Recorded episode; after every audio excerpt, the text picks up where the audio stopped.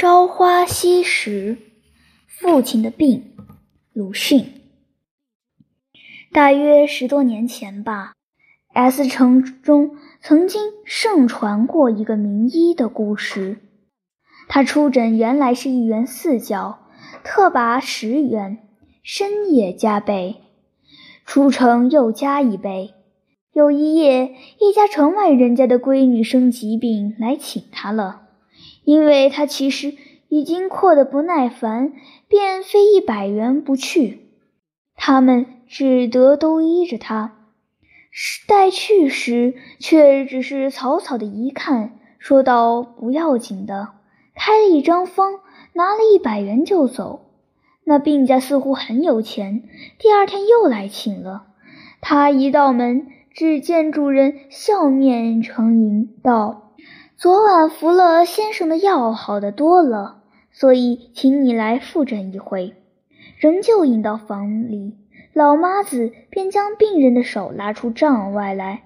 他一按，冷冰冰的，也没有脉，于是点点头道：“呜，这病我明白了。”从从容容走到桌前，取了药方纸。提笔写道：“凭票付阴阳一百元整。”下面是署名，画押。先生，这病看来很不轻了，用药怕还得重一点吧？主人在背后说：“可以。”他说，于是另开了一张方，凭票付阴阳二百元整。下面仍是署名画押，这样。主人就收了药方，很客气地送他出来了。我曾经和这名医周旋过两整年，因为他隔日一回来诊我的父亲的病。那时虽然已经很有名，但还不至于阔得这样不耐烦。可是诊金却已经是一元四角。现在的都市上，诊金一次十元并不算奇。可是那时是一元四角已是巨款，很不容易张罗的了。又何况是隔日一次，他大概的确有些特别。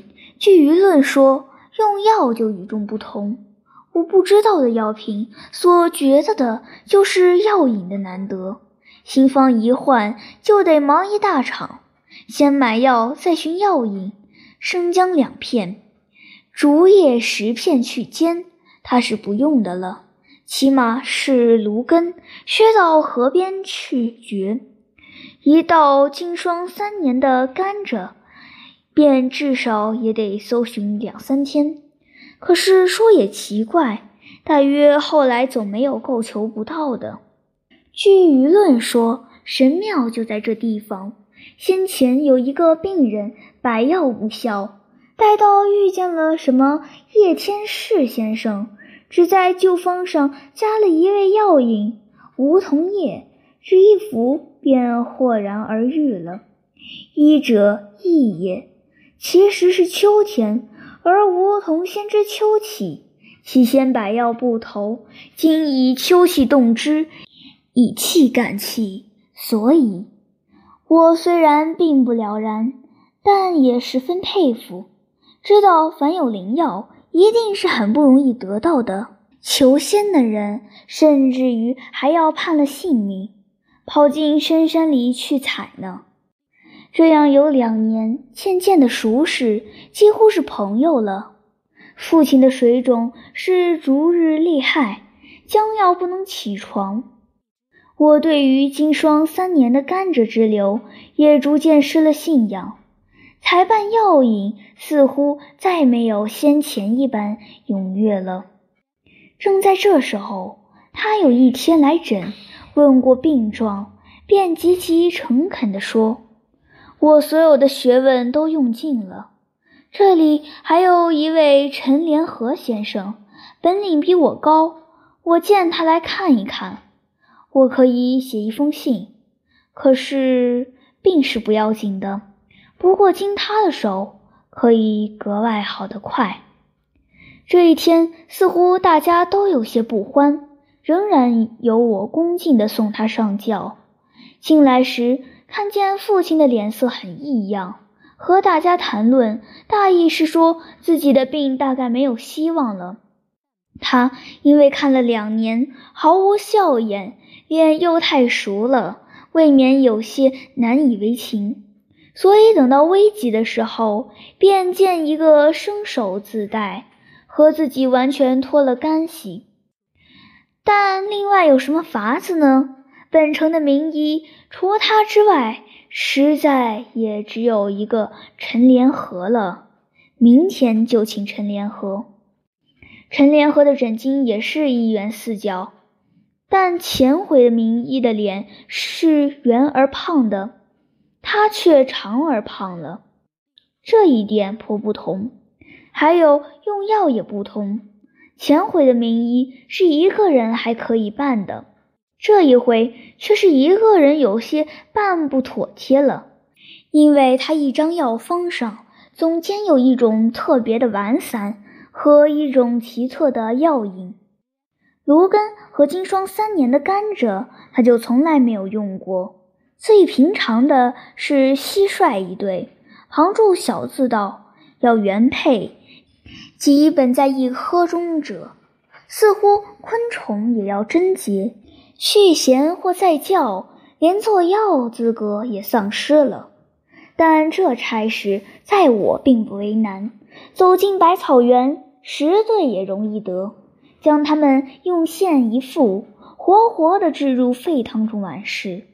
然而还有平地木石桌呢，这可谁也不知道是什么东西了。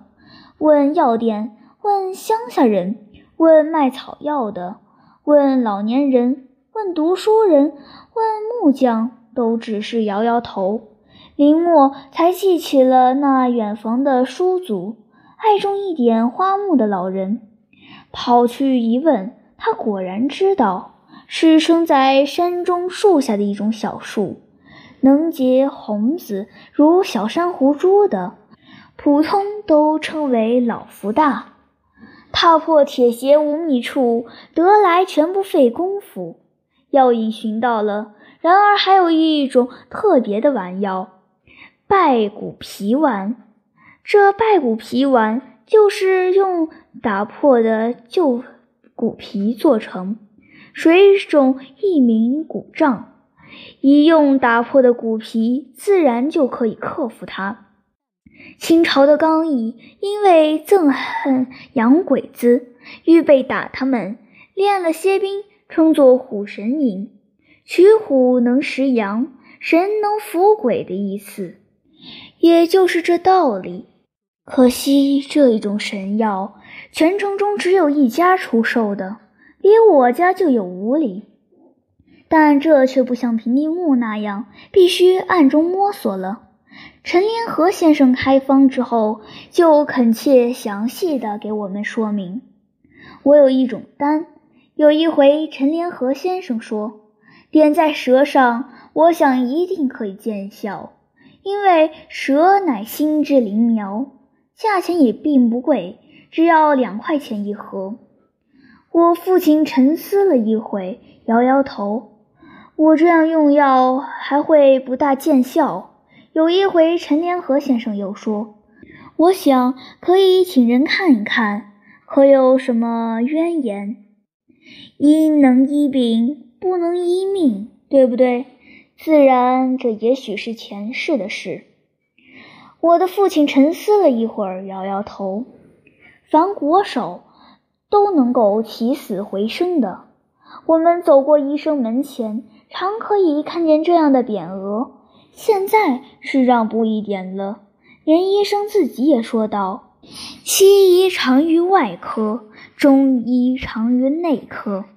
但是 S 城那时不但没有西医，并且谁也还没有想到天下有所谓西医，因此无论什么都只能由轩辕岐伯的嫡派门徒包办。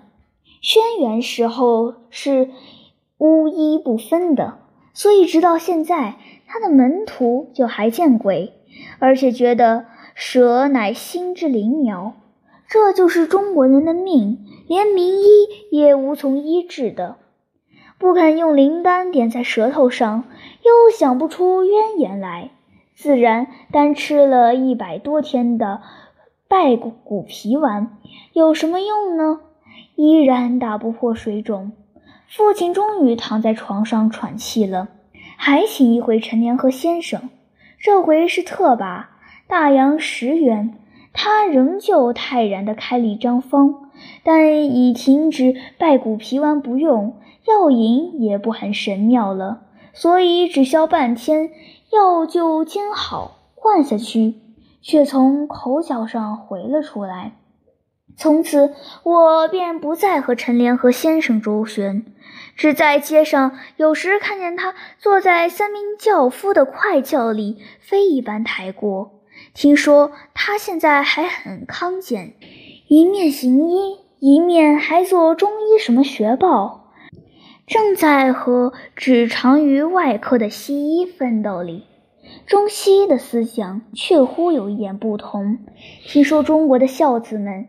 爷到将要罪孽深重或言父母的时候，就买几斤人参煎汤灌下去，希望父母多喘几天气，即使半天也好。我的一位教医学的先生却教给我医生的职务道：可医的应该给他医治，不可医的应该给他死的没有痛苦。但这先生自然是西医。父亲的喘气颇长久，连我也听得很吃力。然而谁也不能帮助他。我有时竟至于电光一闪似的想到，还是快一点喘完了吧。立刻觉得这思想就不该，就是犯了罪。但同时又觉得这思想实在是正当的。我很爱我的父亲。便是现在，也还是这样想。早晨，住在一门厅里的严太太来了。她是一个精通礼节的妇人，说我们不应该空等着，于是给她换衣服，又将纸垫和一种什么膏王巾烧成灰，用纸包了，给他捏在拳头里。叫呀，你父亲要断气了，快叫呀！燕太太说：“父亲，父亲！”我就叫起来，大声，他听不见，还不快叫！父亲，父亲！他已经平静下去的脸忽然紧张了，将眼睛微微一睁，仿佛有一些痛苦。叫呀，快叫呀！他催促说：“父亲，什么呢？不要嚷，不。”他低低地说，又焦急地喘着气，好一会，这才复了原状，平静下去了。父亲，我还叫他，一直到他咽了气。